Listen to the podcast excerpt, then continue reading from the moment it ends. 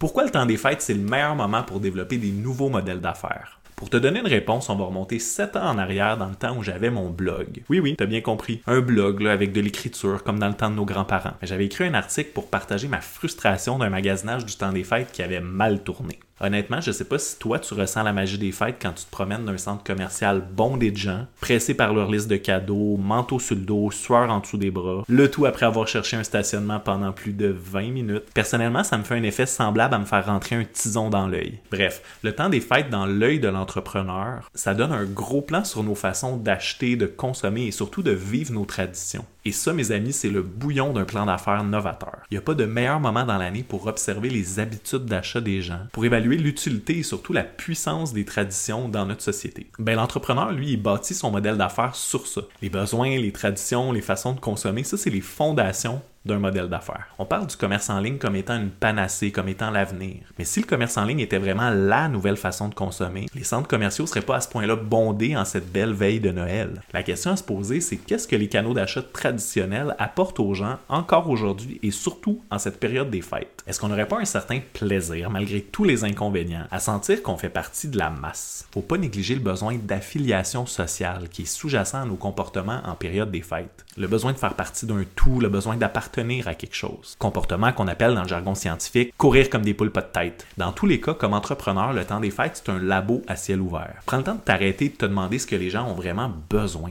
Je pense que ce genre de réflexion-là nourrit l'entrepreneuriat, mais aussi nourrit l'avancement social. Les nouveaux modèles d'affaires apportent des réponses à des besoins qui sont parfois mi-conscientisés, parfois complètement inconscients sur le plan collectif. Dans tous les cas, ça t'empêche pas de vivre la magie des fêtes comme entrepreneur. L'idée, c'est pas de devenir le Grinch. Sur ce, je te souhaite un très bon réveillon, entrepreneur de mon cœur.